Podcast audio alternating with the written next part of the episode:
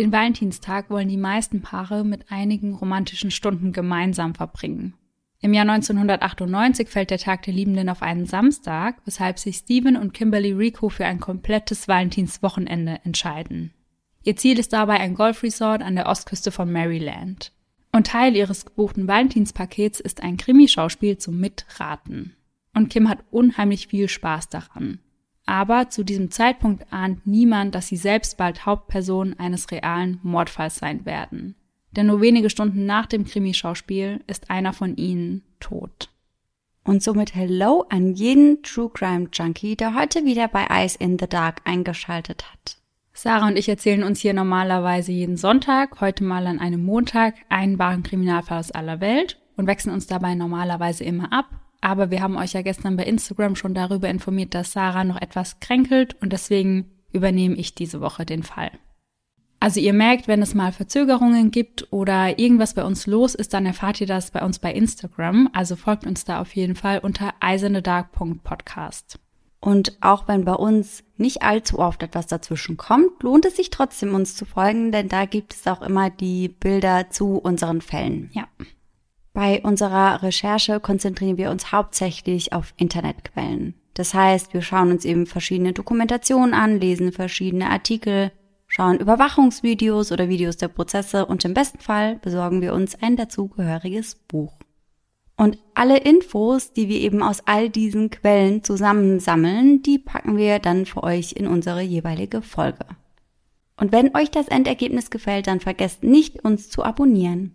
Und bleibt wie immer bis zum Ende dran, denn da folgt noch unser Gänsehaut-to-go-Moment und danach zum Runterkommen noch die besten Outtakes der Folge. Und heute ist das auch etwas anders als sonst, denn heute habe ich euch einen Gänsehaut-to-go-Moment mitgebracht, den ich selbst vor kurzem erlebt habe. Ja, und ich kenne den Gänsehaut-to-go-Moment schon Ja. und ich fand ihn sehr, sehr unheimlich auf jeden Ja, Fall. ich auch.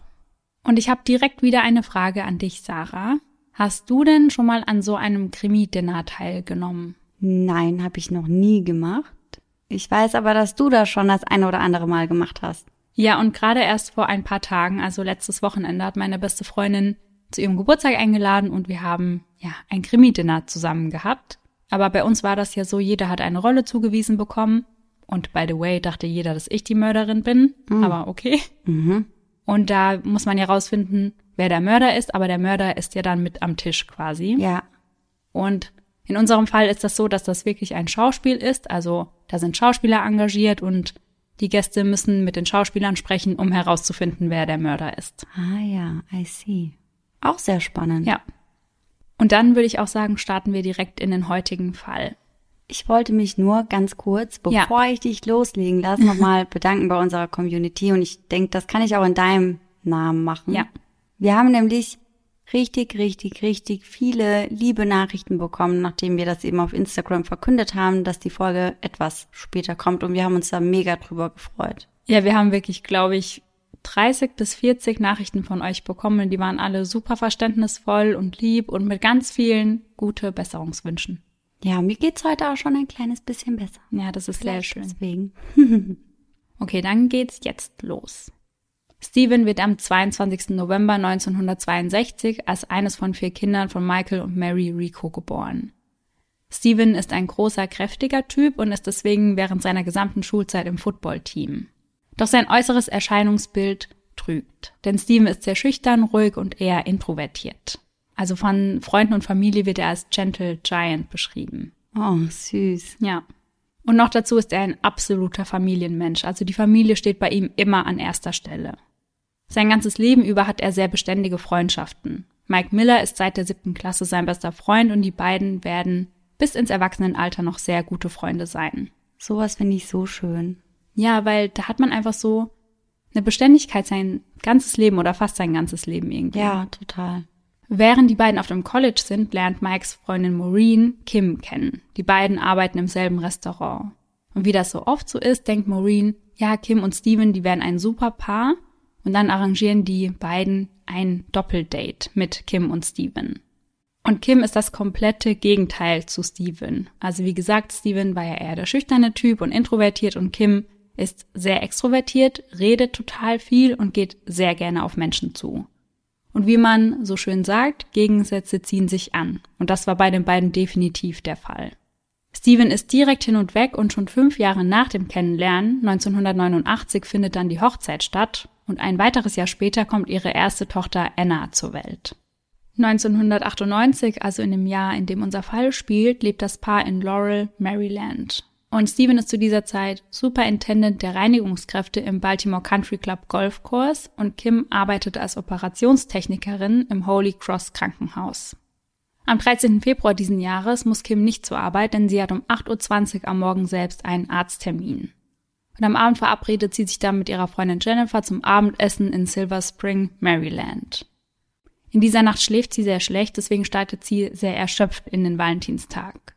Und an diesem Tag geht es dann los zu ihrem romantischen Getaway.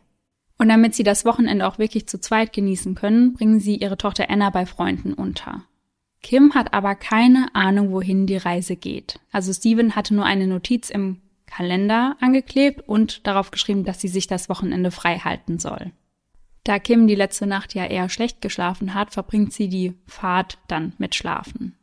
Als sie aufwacht, befinden sich die beiden bereits im 112 Kilometer entfernten St. Michaels. Genauer gesagt im Harbortown Golf Resort and Conference Center. Ein Traum direkt am Miles River und im Chesapeake Bay. Dieses Getaway kostet die beiden 239 Dollar und insgesamt haben noch 100 andere Pärchen genau dasselbe Paket gebucht. Den Tipp hatte Steven von Mike bekommen, also den Freund, den er seit der siebten Klasse hat, denn der lebt in der Gegend von diesem Resort. Um 15 Uhr checken die beiden in ihr Cottage mit der Nummer 506 ein. Und im Zuge des Pakets erhalten sie noch an der Rezeption eine ganze Flasche Champagner. Im Cottage angekommen entdeckt Kim auf dem Tisch eine Einladung, die aussieht wie eine Hochzeitseinladung. Und dabei handelt es sich dann um die Einladung zum Murder Mystery Game, welches am Abend stattfinden wird. Da die beiden bis dahin noch etwas Zeit haben, macht Kim erst einmal Feuer im Holzofen, weil es im Cottage schon sehr kalt ist, und kocht noch Kaffee. In der Zeit schenkt Steven den beiden schon mal ein Glas Champagner ein, aber Kim schmeckt der Champagner gar nicht. Sie meint, er würde sehr billig schmecken. Da die beiden so spät für das Mittagessen dort ankommen, besorgt Steven den beiden noch Hotdogs, Snacks von Tasty Cakes und Soda. Und während sie ihr kleines Lunch zu sich nehmen, schauen sie Fernseh und genießen den Blick aus dem Zimmer. Draußen ist es kalt und regnerisch und im Cottage kuschelig und gemütlich. Also eigentlich die perfekte Stimmung für einen Valentinstag. Auf jeden Fall, das habe ich eben auch gedacht. So richtig cozy innen drin und draußen stürmt es ein bisschen. Ja, ja, geht ja eigentlich besser nicht. Ja, und dann auch am Feuer sitzen. Ja. Gibt eigentlich nichts Schöneres. Ja, finde ich auch. Dann geht es auch schon bald los zum Abendessen, aber bevor sich die beiden auf den Weg machen, nimmt Steven noch seine Antidepressiva, die er seit zwei Wochen regelmäßig einnimmt. Zusätzlich nimmt er noch Xanax und Flexeril. Ersteres ist ein Mittel gegen Angststörungen und Panikattacken und letzteres wird bei plötzlich einsetzenden Muskelkrämpfen aufgrund einer Erkrankung angewandt.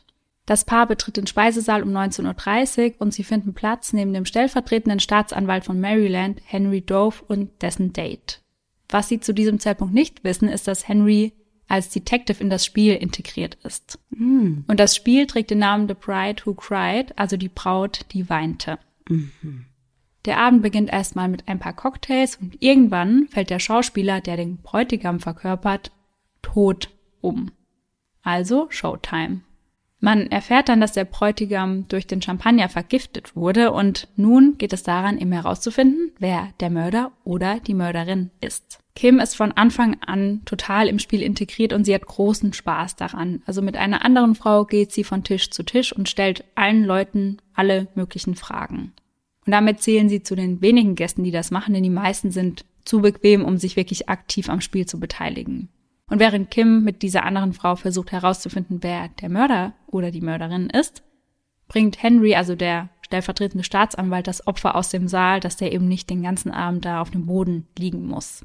Henry wird später sagen, dass Kim eigentlich am meisten von allen Gästen Interesse an diesem Spiel gezeigt hätte. Und am Ende des Abends wird die Tat dann auch aufgeklärt der Bräutigam wurde von der Mutter der Braut vergiftet. Mhm. Damit habe ich gar nicht gerechnet. Ja. Wollte die nicht, dass die Tochter mit dem Mann zusammen bleibt? Ja. Ja, hätte man vielleicht auch erstmal ein Gespräch suchen können. Allerdings. Gut. Und obwohl das Spiel nun beendet ist, wollen Kim und Steven den Abend noch fortsetzen. Sie verlassen den Saal zwischen 22 Uhr und 22.30 Uhr. Auf dem Rückweg kaufen sie an der Bar noch ein paar Bier und machen sich dann auf den Weg zurück in ihr Cottage. Und Steven versucht dann Kim näher zu kommen und daraufhin wird Kim sehr wütend, weil die beiden hatten sich eben darauf geeinigt, an diesem Wochenende nicht intim miteinander zu werden. Weiß man, warum sie sich darauf geeinigt haben? Ja, da kommen wir später drauf zu sprechen. Mhm. Kim lehnt also ab, aber Steven versucht es weiter und so kommt es zu einem großen Streit. Kim schnappt sich dann ihre Schlüssel, ihren Geldbeutel und macht sich auf den Weg ins Auto und fährt davon.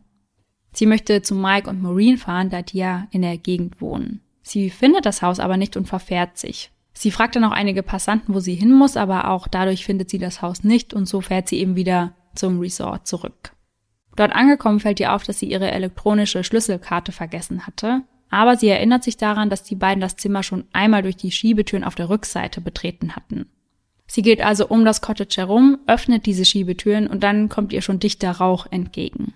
Sie zieht den Vorhang beiseite und sucht den Lichtschalter, aber durch den Rauch findet sie diesen eben nicht. Voller Panik hämmert sie dann an die umliegenden Zimmer und ruft nach Hilfe, aber niemand reagiert. Dann setzt sie sich ins Auto und fährt zum Hauptgebäude, weil die Lobby befindet sich eben in diesem Hauptgebäude. Auf dem Weg zur Lobby ruft sie bereits die Feuerwehr und gibt ihnen die genauen Daten ihres Zimmers durch. Philip Parker Jr. wird in der Lobby um 1.21 Uhr in der Nacht fast von Kim überrannt, während sie auf der Suche nach Mitarbeitern ist. Sie sagt, dass ihr Zimmer brennt und ihr Mann vermutlich noch darin sei. Kim wirkt trotz dieser brenzlichen Situation auf Philipp sehr, sehr ruhig und er wundert sich auch, warum sie vollständig bekleidet ist, weil es ja immerhin mitten in der Nacht ist. Aber er weiß natürlich auch nicht, dass Kim erst kurz vorher wieder zurück ins Resort gekommen ist. Ja. Er zögert nicht lange und rennt sofort zum Zimmer der beiden und auch er wirft durch die Schiebetüren einen Blick hinein. Auf allen Vieren bahnt er sich dann einen Weg durch den immer dichter werdenden Rauch. Er entdeckt Steven zwischen den Betten auf dem Boden liegen, mit dem Gesicht nach oben. Er versucht ihn durch Schläge in den Bauch zu wecken, aber Steven reagiert schon nicht mehr. Aber können wir ganz kurz darauf eingehen, dass dieser fremde Mann in dieses Cottage reingeht, um Steve zu retten? Ja. Und seine Frau hat das nicht mal versucht? Nee. M -m. Finde ich ja schon äußerst merkwürdig. Mhm, kannst du dir mal im Hinterkopf behalten. Er zieht Steven dann an den Füßen zum Rand der Terrasse, aber schafft es zunächst nicht, ihn über diese kleine Erhöhung zu bringen. Weil meist gibt es ja von dem Zimmer oder dem Cottage oder wie auch immer zur Terrasse noch so eine kleine Schwelle zur Terrasse. Und Philipp beschreibt den Anblick von Steven später so. Nur seine Schultern, seine Brust und sein Kopf waren verbrannt. Man konnte nicht einmal mehr die Gesichtszüge und die des Kopfes erkennen. Er ruft dann umgehend seine Cousine an, die selbst in dem Resort arbeitet. Und als Officer Patrick Sally und Officer Stephen Craig kurze Zeit später vor Ort eintreffen, entdecken sie die beiden dann winkend vor dem Cottage stehen. Stephen liegt zu diesem Zeitpunkt bereits auf der Terrasse, den linken Arm senkrecht in die Luft gestreckt. Seine Hose ist bis zu den Knien nach unten gezogen, also so, dass sein Genitalbereich entblößt ist. Und obwohl es sehr aussichtslos erscheint, prüft Sally den Puls, aber da ist keiner mehr. Er macht sich nun selbst nochmal auf den Weg in das Cottage mit der Nummer 506, um zu überprüfen, dass wirklich niemand mehr darin ist. Und dabei wirft er einen Blick auf die Matratze, die bereits bis auf die Federn abgebrannt ist. Der Teppich um das Bett herum ist geschmolzen und verkohlt. Genau wie das Kopfteil des Bettes. Insgesamt bleibt Sally bis 5 Uhr am Morgen vor Ort. Kim kann während dieser Zeit nicht mehr alleine stehen, sie ist aufgrund der eben stattgefundenen Ereignisse komplett aufgelöst. Craig, der andere Polizist, bringt sie dann in den Polizeiwagen und versucht sie ein wenig zu beruhigen. Philipp bietet dann an, dass sie Kim in sein Zimmer bringen können, damit sie dort in Ruhe mit der Frau sprechen können. Mit Hilfe von Philipps Mutter Bonnie bringen sie Kim also in Zimmer 1016 im Hauptgebäude. Dort bittet sie die Ermittler, Mike Miller anzurufen, der ja in der Nähe wohnt, damit er kommen kann, um ihr beizustehen.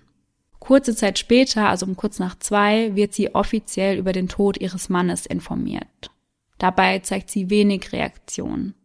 Aber da haben wir auch schon öfter drüber gesprochen, dass Menschen in solchen Extremsituationen ja komplett unterschiedlich ja. reagieren. Also manche müssen das dann komplett rausschreien und für andere ist das dann so ein Schock, dass sie erstmal gar nicht reagieren ja, können. Dass es ihnen einfach die Sprache verschlägt. Ja.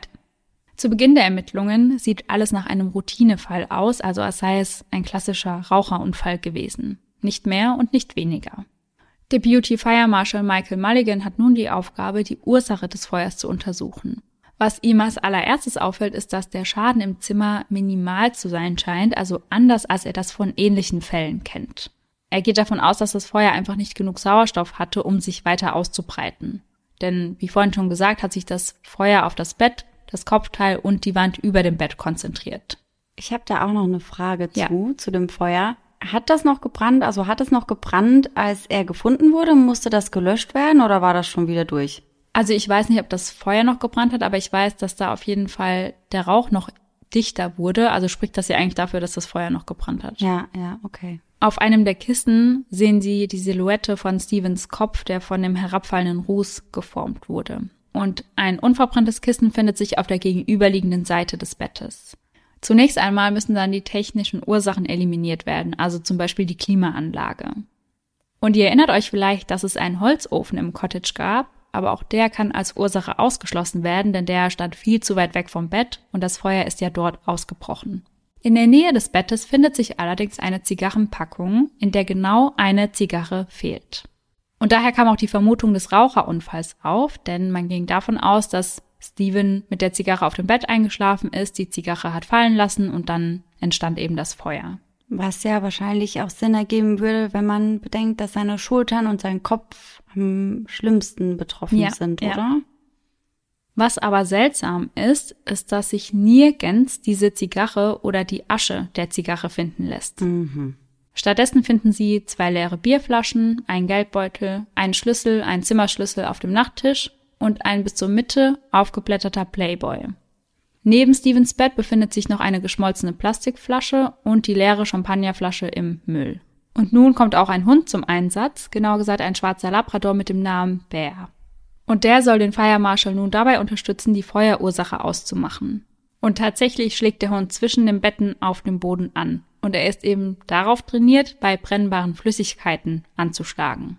Welche Flüssigkeit das aber sein soll, das kann nie identifiziert werden. Also das reicht nicht aus, um das irgendwie im Labor zu prüfen. Und deswegen wird das, wenn es zu einem Prozess kommt, vor Gericht auch nicht ausreichen. Ach ja, okay. Dennoch gibt der Fire Marshal nun die Ursache für den Brand bekannt. Brandstiftung. Mhm. Kim wird noch um 5 Uhr in dieser Nacht befragt. Und während dieser Befragung gibt sie an, dass die beiden schon seit drei Monaten sehr starke Eheprobleme hatten. Und sie sagt dann auch, dass dieses Wochenende dafür da war, dass sich die beiden wieder näher kommen. Sie sagt, dass Steven schon den ganzen Abend sehr viel getrunken hätte. Also bereits vor dem Dinner hat er die Champagnerflasche leer getrunken, weil Kim die ja zu billig fand. Und während des Dinners habe er Wein und Bier getrunken. Und nach dem Dinner haben sich die beiden ja noch Bier an der Bar besorgt. Und sie erzählt dann auch, dass Steven kurz vor dem Dinner dann seine Medikamente eingenommen hat. Und zu den bereits erwähnten Medikamenten ergänzt sie noch eine rezeptfreie Flüssigkeit namens Theraflu und das ist einfach eine Flüssigkeit, die man bei Erkältungen einnimmt. Mhm. Er habe häufig Kautabak konsumiert und rauche Zigarren, wenn er viel getrunken habe. Aber zu diesem Wochenende habe er keine selbst mitgebracht. Dann beschreibt sie den Ablauf des Abends etwas genauer. Nach dem Dinner seien sie zurück in ihr Cottage gegangen und hätten dort den Film Tommy Boy, also eine Komödie aus dem Jahr 1995, und im Anschluss die 23 Uhr Nachrichten geschaut. Steven habe seine Kleidung dann gegen ein T-Shirt und eine Jogginghose gewechselt und genau an diesem Punkt wollte er dann Sex von Kim. So kam es zum Streit, sie stieg ins Auto und was danach passiert ist, darüber haben wir ja bereits gesprochen. Während sie im Auto war, hatte sie ganz kurz den Gedanken, ob sie einfach komplett nach Hause fahren soll, aber dann dachte sie, ja komm, dann kommt Steven ja nicht nach Hause, also ist sie doch wieder zurückgefahren. Während des Verhörs betont sie mehrfach, dass es sich bei dem Streit um keine handgreifliche Auseinandersetzung gehandelt habe. Steven sei ihr gegenüber nie gewalttätig gewesen. Und die Polizisten sind daraufhin etwas verwundert, denn Kim gibt ihnen somit Infos, nach denen sie gar nicht gefragt haben. Und es dauert nicht lange, bis sie erste Zweifel an Kims Story bekommen.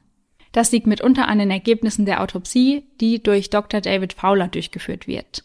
Und Sarah, was würdest du denn vermuten von dem, was Kim erzählt hat, wo Stevens Alkohollevel war, also ob der hoch oder niedrig war? Boah, also das finde ich sehr, sehr, sehr schwer einzuschätzen. Ja.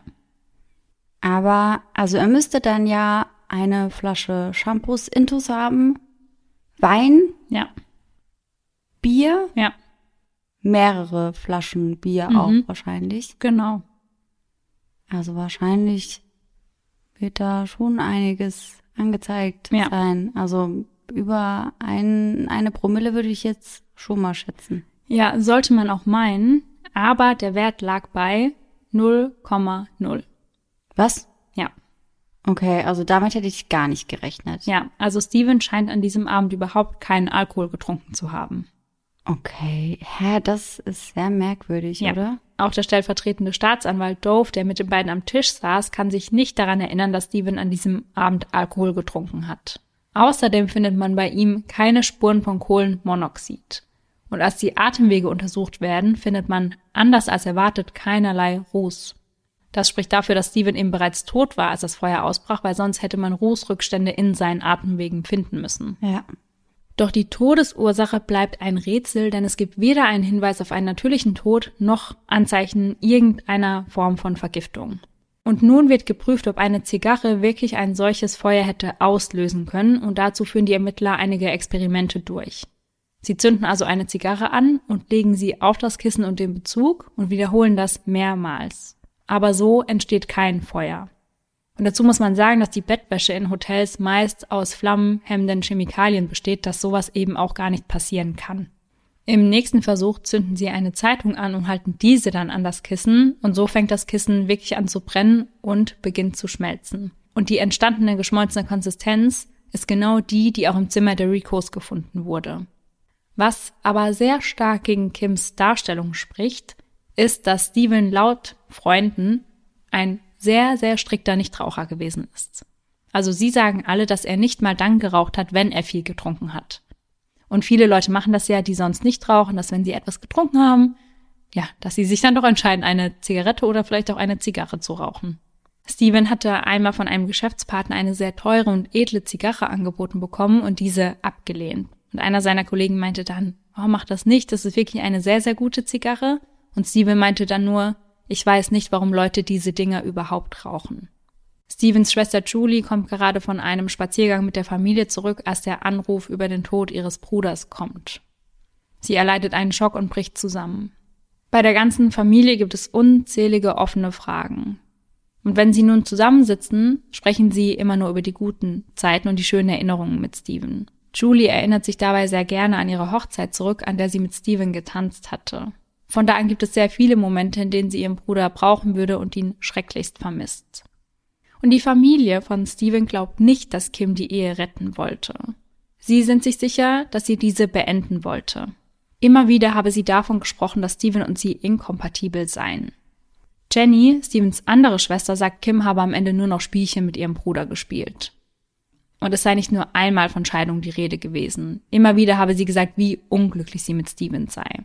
Zum ersten Mal kam das Thema Scheidung im November 1997 auf. Und Steven hat daraufhin versucht, Kim umzustimmen und versuchte sie eben davon zu überzeugen, dass die beiden gemeinsam an ihrem Problem arbeiten können. Ja, und das wirkt ja jetzt auch so, als hätte Steve da gerne noch was retten wollen. Ja, Steven wollte die Ehe unbedingt retten. Und er sah seine Fehler auch ein und wusste, dass er mehr Zeit mit der Familie verbringen muss. Denn die Punkte, die Kim unter anderem störten, waren, dass er eben zu wenig Zeit mit der Familie verbrachte und sie zu wenig unternahm. Ab einem gewissen Punkt überzeugt Steven Kim dann, dass sie gemeinsam zur Eheberatung gehen. Und Steven gibt sich wirklich unheimlich viel Mühe, also er schreibt ihr Liebesbriefe, ruft sie tagsüber an und er macht ihr wirklich deutlich, hey, hier ändert sich gerade was. Doch trotz all seiner Bemühungen glaubt die Familie, dass Kim die Tür der Ehe für sich selbst schon längst geschlossen hatte. Also sie glauben, Steven hätte machen können, was er wollte und es wäre Kim nicht genug gewesen, weil sie ihre Entscheidung eben schon getroffen hatte. Und was sie in dieser Vermutung bestätigt, ist, dass Kim eine Affäre gehabt hatte. Mhm. Jetzt kommt's raus. Ja.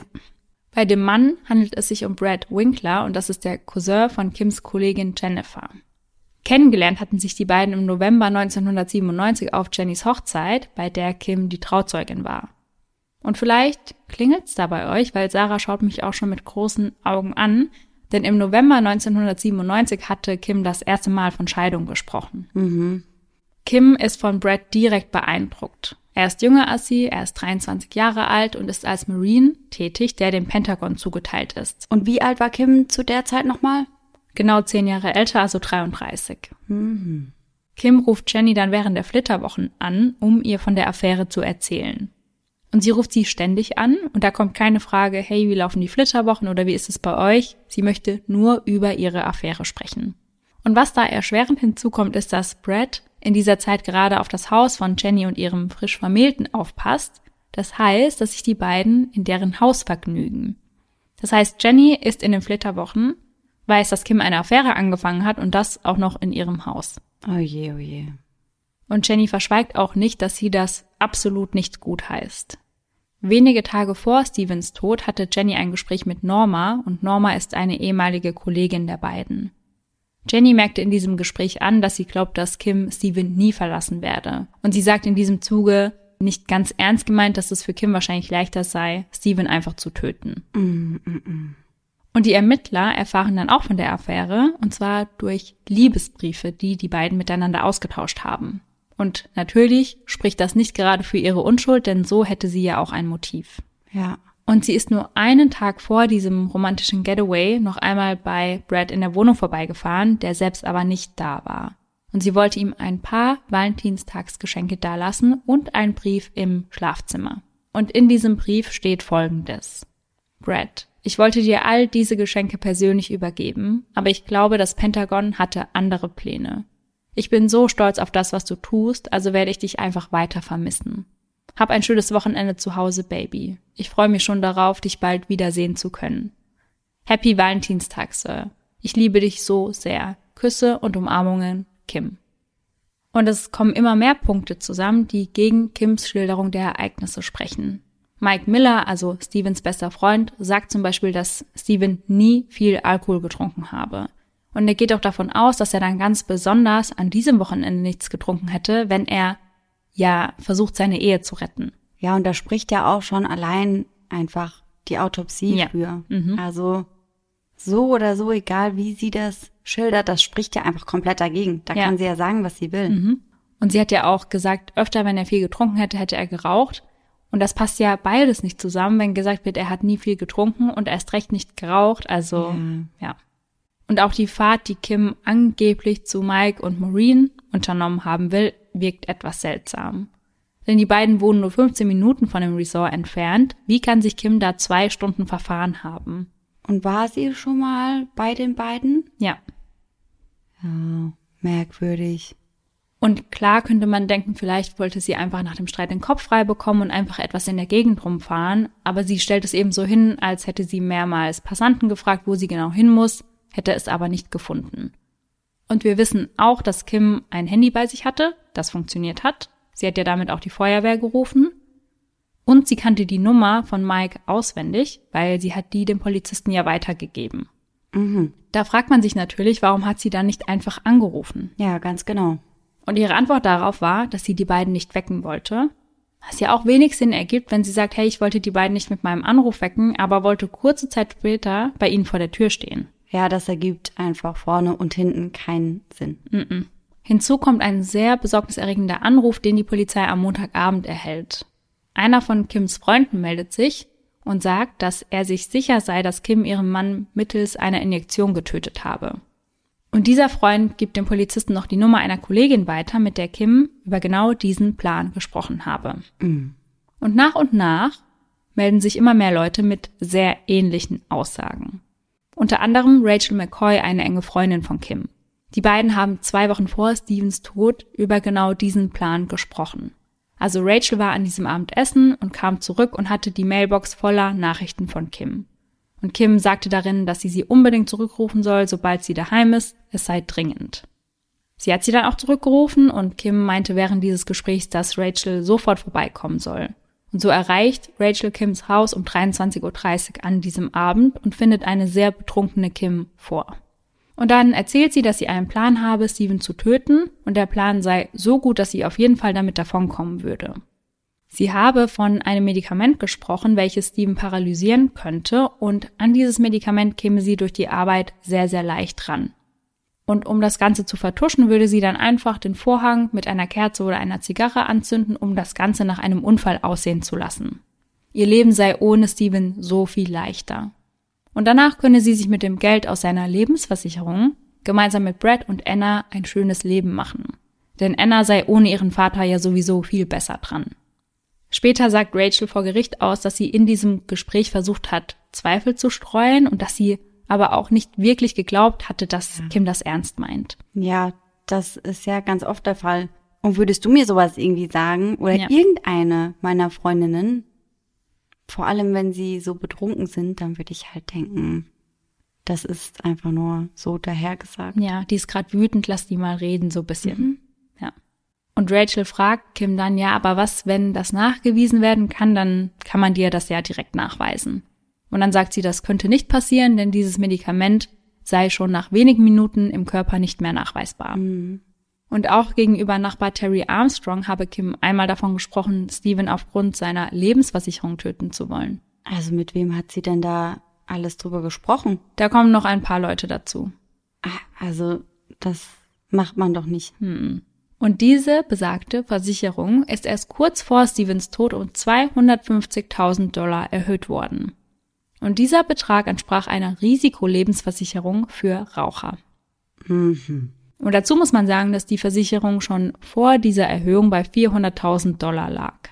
Ken Burgess, ein Kollege von Kim, meldet sich bei den Ermittlern und erzählt ihnen von einem Gespräch, welches sich zwischen den beiden ein Jahr zuvor im Krankenhaus abgespielt hatte. Und in diesem Gespräch hat Kim ihn ganz direkt gefragt, ob er ihren Mann für sie töten könnte. Und er war dann genauso irritiert wie du jetzt, Sarah, und hat natürlich gesagt nein. Und dann hat sie gefragt, ja, aber kennst du jemanden, der das machen würde? Ich zahle dafür auch 50.000 Dollar. Und auch Ken dachte, das sei Spaß. Also er wusste, dass die Ehe nicht mehr so gut lief und dachte, ja, komm, die lässt einfach mal ihren Frust raus oder was Ja. auch immer. Aber die macht nicht ernst. Ja. Und dann hat er aus Spaß gesagt, hey, du brauchst doch niemanden, der ihn für dich tötet. Schau mal, wo du arbeitest. Du kommst doch sicher an entsprechende Medikamente. Und hat dann so gelacht. Oh Gott. Und dann hat er sie angeschaut und sie hat eben nicht gelacht, sondern war total ernst. Und Oh da Gott. hat er schon ein ungutes Gefühl gehabt. Ja, verständlich. Und ich habe euch ja vorhin erzählt, dass Kim an die umliegenden Zimmer geklopft hat und nach Hilfe gerufen hat. Aber das hat niemand gehört. Und komischerweise haben aber alle gehört, als der Resort-Manager an ihre Tür geklopft hat, um sie eben zu evakuieren. Hm, passt auch vorne und hinten nicht zusammen. Die Zigarrenpackung, die im Zimmer gefunden wurde, kann dann dem Astor Home Liquor Store im Laurel Shopping Center zugewiesen werden. Insgesamt hatte man 25 Läden überprüft, bis es zum Treffer kam. Und erkannt hatte man das dann anhand des Preisaufklebers. Und die Verkäuferin identifiziert Kim auch ganz eindeutig als die Käuferin dieser Zigarren. Und die Polizei ist erst etwas verwundert, weil in dem Laden ist es immer total voll. Und sie haben mir ein Bild von Kim gezeigt und sie hat sofort gesagt, ja, die Frau hat bei mir Zigarren gekauft. Aber die Frau kann sich aufgrund des Gesprächs zwischen ihr und Kim so gut an sie erinnern. Denn die Verkäuferin hatte Kim ein Kompliment für ihre Haare gemacht und gefragt, wo sie diese gefärbt habe. Und Kim hat aber total patzig reagiert und hat gesagt, ja, das ist meine Naturhaarfarbe und ist dann gegangen. Okay, sorry, sis. Ja. Und auch Kims Verhalten bezüglich Stevens Beerdigung spricht nicht gerade für ihre Unschuld. Die Familie war ganz klar gegen eine Einäscherung, weil das einfach gegen ihren Glauben spricht. Kim ist das aber völlig egal. Alles würde so stattfinden, wie sie das möchte. Und man kann sich jetzt seinen Teil denken, warum sie wollte, dass Steven so schnell wie möglich eingeäschert wird. Ja, ja, klar. Als Maureen und Kim über die Beerdigung sprechen, äußert Maureen Bedenken bezüglich der Kosten und fragt ja, hey, kannst du dir das leisten? Weil ich glaube, jeder, der sich schon mal irgendwie damit auseinandergesetzt hat, der weiß, dass wir da über mehrere tausend Euro oder Dollar sprechen. Und Kim sagt, ja, das ist überhaupt kein Problem. Steven hat ja eine Lebensversicherung abgeschlossen. Und Maureen fragt dann auch, ja, weißt du, wo die Unterlagen sind, falls du die einsenden musst? Und sie sagt so, ja klar, die sind im Esszimmer. Und sie wusste so genau, dass die Unterlagen im Esszimmer sind, weil sie die Unterlagen laut eigener Aussage erst wenige Wochen vorher herausgeholt und vergessen hat zurückzulegen. Und da fragt man sich auch, warum hatte sie die Unterlagen ein paar Wochen vor Stevens Tod in der Hand? Ja, wahrscheinlich, um den Betrag hochzusetzen. Ja. Sehr auffällig. Maureen ist sich auch sicher, dass Steven mit Sicherheit keinen Playboy zum Wochenende mitgenommen hätte, denn ihm war bewusst, dass Kim jegliche Form von Pornos verabscheute. Also sie hatte ihm auch mal mit Scheidung gedroht, sollte sie jemals wieder einen Playboy bei ihm finden. Ja, und ich bin auch ehrlich, welches Pärchen geht gemeinsam zu einem schönen romantischen Wochenende und der Mann denkt sich, na, da packe ich mir aber erstmal noch mein Heftchen mit ein. Also Ja. das wird ja in den wenigsten Fällen passieren und schon gar nicht, wenn Kim da so extrem anti ist. Ja, eben, und Steven ja versucht, die Ehe zu retten, dann wird Ja. er die ja wohl nicht selbst sabotieren wollen in dem Moment. Ja, kann ich mir auch nicht vorstellen. Am 23.02. wird Kim dann mit all diesen Unstimmigkeiten konfrontiert. Sie streitet die Affäre ab, aber die Ermittler fragen sie dann ganz direkt, ob sie einen Mann mit dem Namen Brad Winkler kennt. Und dann wirkt sie sehr schockiert, also sie hat vermutlich nicht damit gerechnet, dass die Polizei das herausfindet, aber sie sagt dazu nichts. Dann teilen sie ihm mit, dass sie von der Affäre wissen und sie wird erneut gefragt, wie viel Alkohol Steven an jenem Abend getrunken habe. Mhm. Und sie bleibt bei ihrer Aussage, dass er eben den ganzen Abend über sehr viel getrunken habe. Und als sie sie damit konfrontieren, dass sein Blutalkoholwert bei 0,0 lag, sagt sie nur, das könne nicht stimmen. Sie sagt immer wieder, das ergebe alles keinen Sinn. Und auch als sie mit den übrigen Ergebnissen der Autopsie konfrontiert wird, sagt sie immer wieder, sie verstehe das alles nicht. Sie senkt daraufhin den Kopf, weint, schaut hoch und sagt, wie kann das sein? Und die Ermittler bitten Kim, endlich die Wahrheit zu sagen, was in jener Nacht wirklich passiert ist. Daraufhin lehnt sie sich nach vorne, vergräbt den Kopf in den Händen und weint. Dann steht sie auf, setzt sich auf einen anderen Stuhl und weint weiter. Dann sagt sie, wenn ich erzähle, was passiert ist, kann ich dann heute heimgehen und meine Tochter sehen? In diesem Zug bittet sie auch um einen Anwalt und sie darf dann bei Mike und Maureen unterkommen. Also die Polizei weiß ja dann immerhin, wo sie ist. Und in der Zwischenzeit durchsuchen sie ihr Auto. Bei Mike und Maureen angekommen, nimmt Kim erst einmal ein Bad, um runterzukommen. Maureen möchte dann einmal kurz nach Kim schauen und schauen, dass eben alles in Ordnung ist. Und dann bemerkt sie aber, dass Kim weggetreten zu sein scheint und es wirkt so, als hätte sie irgendetwas eingenommen. Und neben Kim findet sie dann eine leere Packung Xanax also ein starkes verschreibungspflichtiges Medikament und so ruft Maureen direkt den Krankenwagen, der Kim auch sofort abholt. Im Krankenhaus angekommen, kommt aber heraus, dass Kim gar keinen Xanax genommen hat. Also sie hat nur so getan. Also ich muss ja wirklich, wir können da gerne am Ende des Falls nochmal drüber sprechen, aber ich muss ja wirklich sagen, was denkt die denn, wie blöd alle Menschen um sie herum ja, sind? Ja, genau, das habe ich mir auch gedacht. Also. Weil da ist doch klar, dass das rauskommt. Ja, natürlich. Also da fragt man sich natürlich auch, warum sie das getan hat. Ja, sie wollte dann halt dastehen als die verzweifelte hm. Ehefrau, ja. die nur mit einem Beruhigungsmittel runterkommt, weil ihr Mann ja gestorben ist und das für sie alles so furchtbar und schlimm hm. ist. Das ist ein guter Punkt. In der Zwischenzeit finden die Ermittler aber etwas sehr, sehr Interessantes in ihrem Auto, nämlich Stevens Tagebuch. Also man geht davon aus, dass er dieses Tagebuch im Zuge der Eheberatung angefangen hat.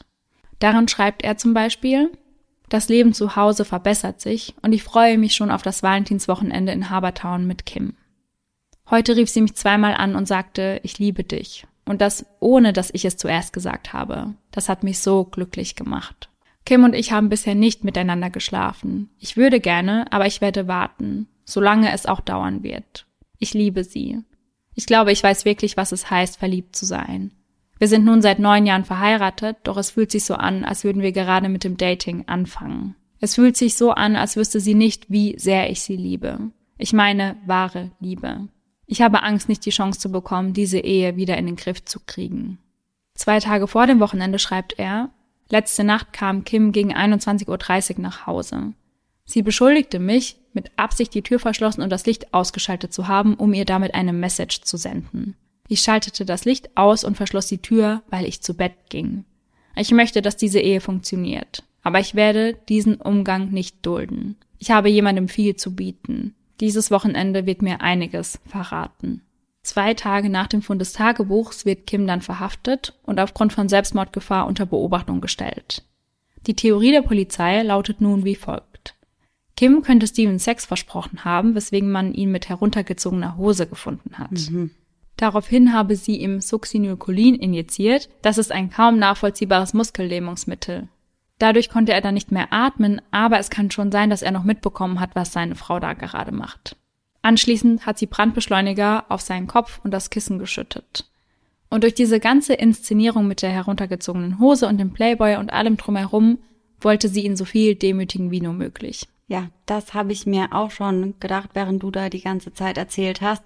Ich finde, der wird ja unmöglich dargestellt. Ja. Also als wäre er richtig triebgesteuert, dann hat er noch viel Alkohol getrunken, hätte sich nicht mehr unter Kontrolle gehabt ja. und wäre dann so ein bisschen übergriffig geworden und als sie dann gegangen ist, hätte er sich halt den Playboy gegriffen. Ja, ja. Richtig widerlich, wie sie ihn da hinstellt. Ja, total. Während der Autopsie konnte man ja aber keinen Nachweis auf Succinylcholin feststellen, aber das ist nicht verwunderlich, denn das verstoffwechselt sich relativ schnell und ist wirklich nach wenigen Minuten nicht mehr nachvollziehbar. Kim wird am 4. Juni 1998 für Mord ersten Grades und Brandstiftung ersten Grades angeklagt. Der Prozess startet am 11. Januar 1999 und Kim plädiert auf nicht schuldig. Ihr Verteidiger William Brennan sagt, dass die Aussage nach dem Feuer in einer Extremsituation stattgefunden habe und deswegen nicht freiwillig abgelaufen sei. Und da es keine Beweise, sondern eben nur Indizien gibt, müssen alle anderen Möglichkeiten ausgeschlossen werden. Die Verteidigung sagt zum Beispiel, Steven könne auch auf natürliche Art gestorben sein, denn durch seine Arbeit hat er ja oft Pestizide und Chemikalien eingeatmet. Aber während der Autopsie gab es keinen einzigen Hinweis auf irgendeine Krankheit. Die Staatsanwaltschaft merkt an, dass Kim aufgrund ihres Jobs eben leicht Zugriff zu bestimmten Medikamenten gehabt hätte. Sie weisen eben auch darauf hin, dass aufgrund der Schnelligkeit des Körpers beim Verstoffwechseln des Stoffes dieser eben nicht mehr nachgewiesen werden kann, was aber nicht heißt, dass es nicht genutzt wurde. Im Laufe der Ermittlungen findet man insgesamt zwei Spritzen, eine im Haus der Ricos und eine im Golf Resort. Aber dieser Beweis wird als unzulässig erklärt, nachdem die Verteidigung angebracht hat, dass dieser Beweis für den Fall irrelevant sei, da man bei Steven keine Einspritzstellen gefunden hatte. Aber klar, sein Kopf und sein Schulterbereich war ja komplett verbrannt, also da hätte man das ja auch gar nicht mehr feststellen können. Ja. Was ebenfalls als unzulässig eingestuft wird, ist die Spur des Hundes, was den Brandbeschleuniger angeht, weil man diesen eben nicht nachweisen konnte. Insgesamt sagen sechs Freunde und Kollegen von Kim aus und die sagen alle aus, dass Kim mehrfach über den Plan des Mordes gesprochen hat. Und die Staatsanwaltschaft sagt dann noch abschließend, dass diese ganze Situation mit dem Playboy, den Zigarren und den Bierflaschen eben alles gestaged gewesen sein soll. Ja. Nach dem fünftägigen Prozess braucht die Jury nur drei Stunden, um auf ein einstimmiges Urteil zu kommen. Kim wird am 20. März 1999 in allen Anklagepunkten für schuldig befunden. Sie erhält eine lebenslange Haft für den Mord und 30 Jahre für die Brandstiftung, aber diese beiden Haftstrafen werden gleichzeitig verbüßt. Im Mai 2000 legt sie Berufung gegen das Urteil ein, weil sie sagt, sie habe keinen fairen Prozess bekommen, denn die Jury sei durch die mediale Berichterstattung voreingenommen gewesen. Und dazu muss man sagen, dass es insgesamt in der lokalen Presse 50 Zeitungsartikel zu dem Fall gab und 35 davon waren auf der Titelseite. Mhm, also schon sehr präsent. Ja. Diese Berufung wird aber abgelehnt und auch noch eine weitere im Jahr 2004 wird ebenfalls abgelehnt. Das heißt, Kim sitzt bis heute im Maryland Correctional Institute für Frauen. Wo sie auch hingehört. Ja. Bis heute beharrt sie auf ihrer Unschuld und schreibt immer wieder Artikel aus dem Gefängnis, also Online-Artikel. Und einer dieser Artikel heißt zum Beispiel, dieses Gefängnis lässt mich kein Game of Thrones lesen. Und in einem anderen beschwert sie sich über die Kontaktregeln. Sie sagt darin, dass ihre Enkelin bestraft werde, indem sie ihre Oma nicht umarmen darf. Aber da muss man ja auch einfach mal im Hinterkopf haben, dass sie ja selbst verantwortlich dafür ist, dass sie im Gefängnis sitzt. Ja, und sie hat dafür gesorgt, dass ihre Enkelin ihren Opa niemals umarmen kann. Ja, ja. Also, sie sitzt da ja nicht ohne Grund. Ja. Mich hat der Fall so traurig gemacht, ja. weil ich das Gefühl hatte, von dem, was man gelesen hat, dass Steven wirklich versucht hat, die Ehe zu retten und das geht ja auch aus seinem Tagebuch hervor und dass Kim einfach die ganze Zeit den Plan hatte, ihn einfach aus dem Weg zu räumen. Ja. ja, ich fand das auch so schlimm, als er dann geschrieben hat, sie hat mir heute zweimal gesagt, ich liebe dich und das ohne, dass ich das zuerst gesagt ja. habe, das bricht einem dann schon irgendwie so ein bisschen das Herz, wenn man dann halt weiß, sie hat das halt wahrscheinlich nur gemacht, damit er halt dran bleibt und ja. sie ihren Plan dann in diesem Cottage umsetzen kann. Und sie wäre ja wirklich fast damit davongekommen, weil das war ja wirklich ein sehr gut geplanter Mord. Also sie hat da ja viel bedacht, zum Beispiel, dass man dieses Medikament nicht mehr nachweisen kann und alles. Also im Endeffekt gab es ja keine handfesten Beweise gegen sie. Also ja. wie schlimm ist der Gedanke, dass sie fast damit durchgekommen wäre? Ja, aber ich muss auch sagen, also dafür, dass sie so damit rumgeprahlt hat, dass ihr das ja. nie jemand nachweisen kann, war der Mord dann doch nicht so gut geplant. Also es war klar, dass nachgewiesen werden kann, dass er keinen Alkohol getrunken hat ja. an diesem Tag. Und es war auch klar, dass es merkwürdig kommt, dass wenn sie sagt, hey, ich habe dir überall panisch an die Tür geklopft und niemand hat mehr aufgemacht, mhm. dass, dass er dann auch rauskommen wird. Und ich glaube, was ihr wirklich zum Verhängnis wurde, war einfach, dass sie mit jedem darüber gesprochen hat. Also wären diese ganzen Aussagen nicht gewesen, wäre der Prozess vielleicht auch noch mal ganz Mhm. anders abgelaufen. Ja, aber also sie hat da ja sogar mit ihrem Nachbarn drüber geschnackt. Mhm. Also sowas habe ich ja auch noch nie gehört. Also so sicher muss sie sich gewesen sein, dass sie damit durchkommt, dass sie da mit jedem drüber reden kann und Ja. ihr wird schon nichts passieren. So, so, so überheblich einfach. Und Ja. deswegen bin ich umso glücklicher darüber, dass das so ausgegangen ist, weil zwischenzeitlich, als du da meintest, dass ja nicht alles zugelassen wurde, Ja. hatte ich schon Angst, dass sie vielleicht doch damit durchkommt. Und das hätte mich besonders da, weil sie sich so sicher und so überheblich Ja. war, hätte mich das besonders geärgert. Weil es hätte ja wirklich sein können, weil man hatte ja nicht viel gegen sie in der Mhm. Hand, sag ich mal. Ja. Und ich finde das auch wirklich einfach nochmal schlimmer, weil sie ihn halt so extrem schlecht darstellen wollte. Ja. Das verstehe ich halt irgendwie auch nicht, warum man ihn dann da so widerlich hinstellen muss. Mhm. Und eigentlich ist das einfach so ein wirklich gentle giant, wie Ja. seine Familie das gesagt hat. Ich hatte wirklich das Gefühl, dass er das ernsthaft versuchen möchte. Ja. Und sie hat einfach etwas so, so Schreckliches vor. Ja, also wenn man sich diesen Tagebucheintrag von ihm anschaut, also auch wie er sagt, es fühlt sich an, als würden wir gerade mit dem Dating wieder anfangen und wie du vorhin gesagt hast, es bricht einem das Herz, wenn man dann daran denkt, wie sie mit ihm umgegangen ist und was sie für einen Plan hatte und den ja dann auch durchgeführt hat. Also das ist einfach, das macht mich so sprachlos. Ja, ja, ja. Man hätte sich ja auch einfach trennen können. Ja, Dann hätte man halt aber keine Lebensversicherung bekommen, ne? ja, das ist natürlich der Punkt.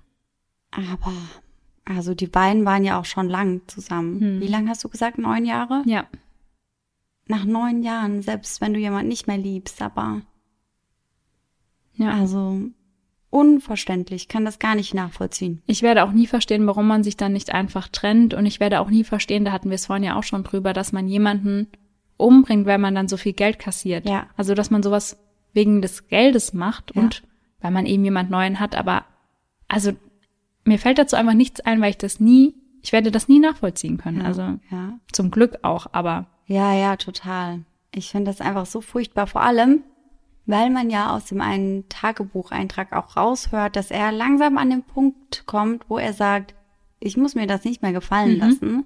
Ja. und ich habe genug zu bieten und wenn sie das halt nicht sieht, dann ja, soll sie eben gehen. Und ich wünschte mir einfach, dass er das vor dem Wochenende ja.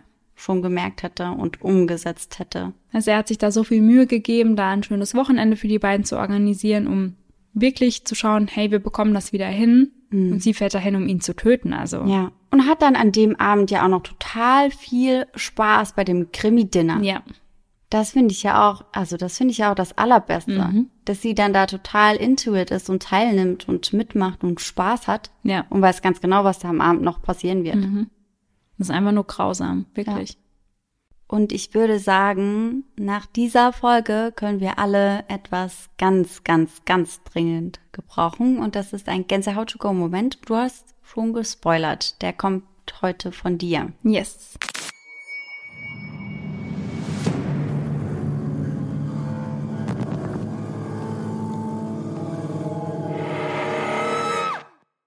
Diejenigen von euch, die uns auf Instagram folgen, die haben schon gesehen, dass ich mich mit Maren und Steffi von Menschen und Monster in einem Krimi-Hotel getroffen habe. Ja, ich wurde da leider nicht eingeladen.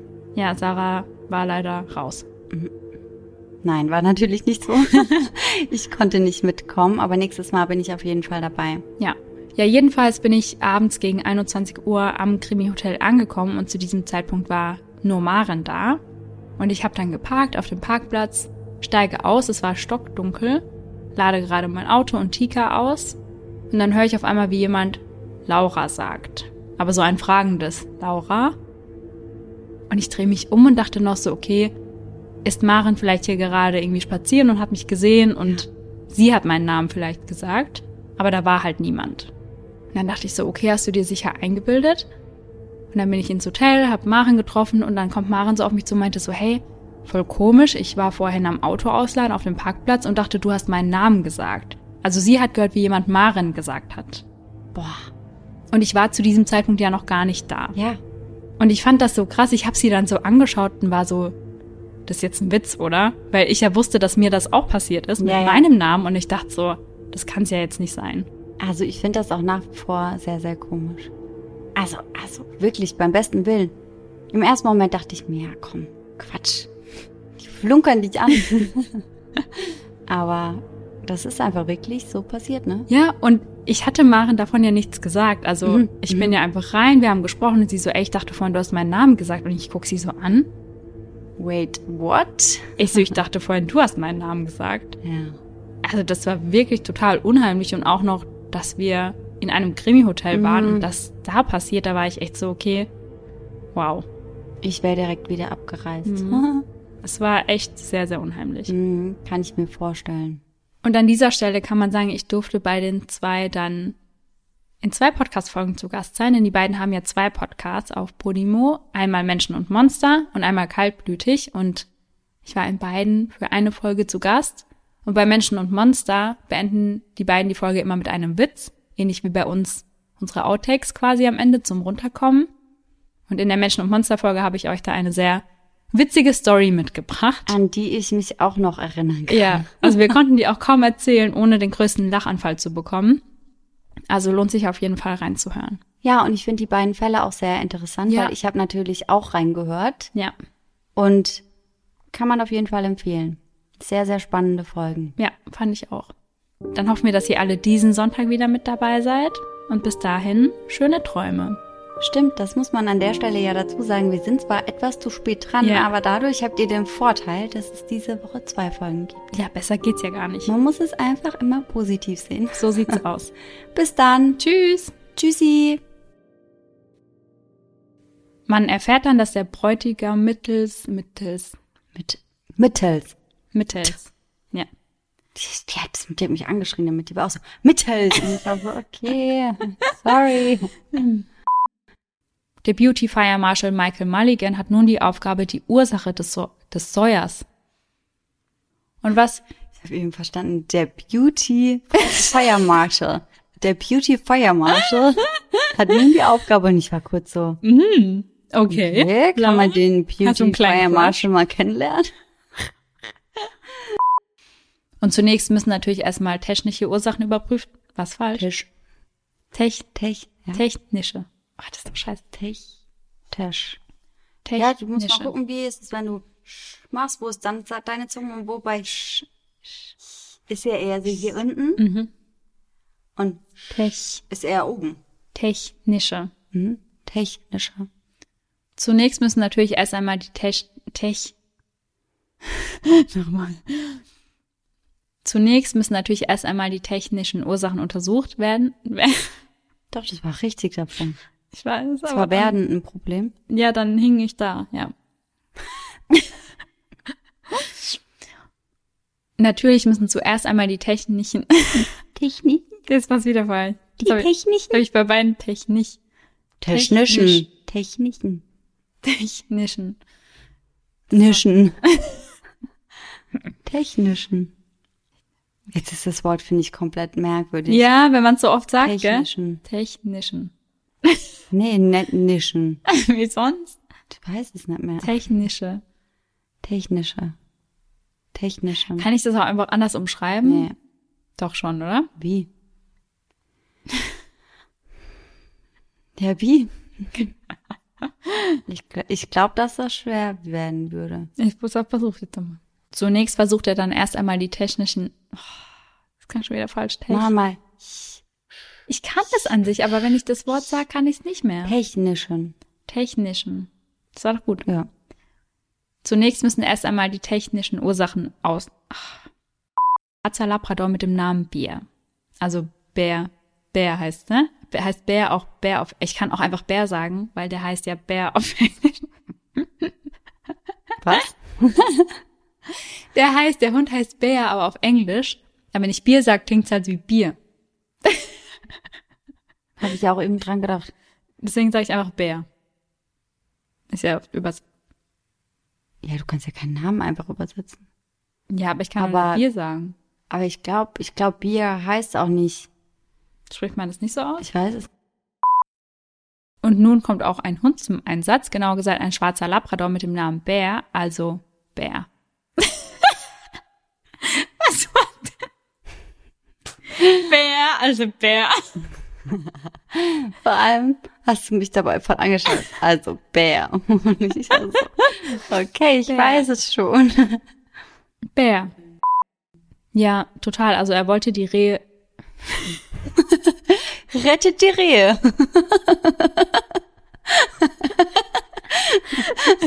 Scheiße. Oh Gott. Rettet die Rehe. Ja. Tschüssi.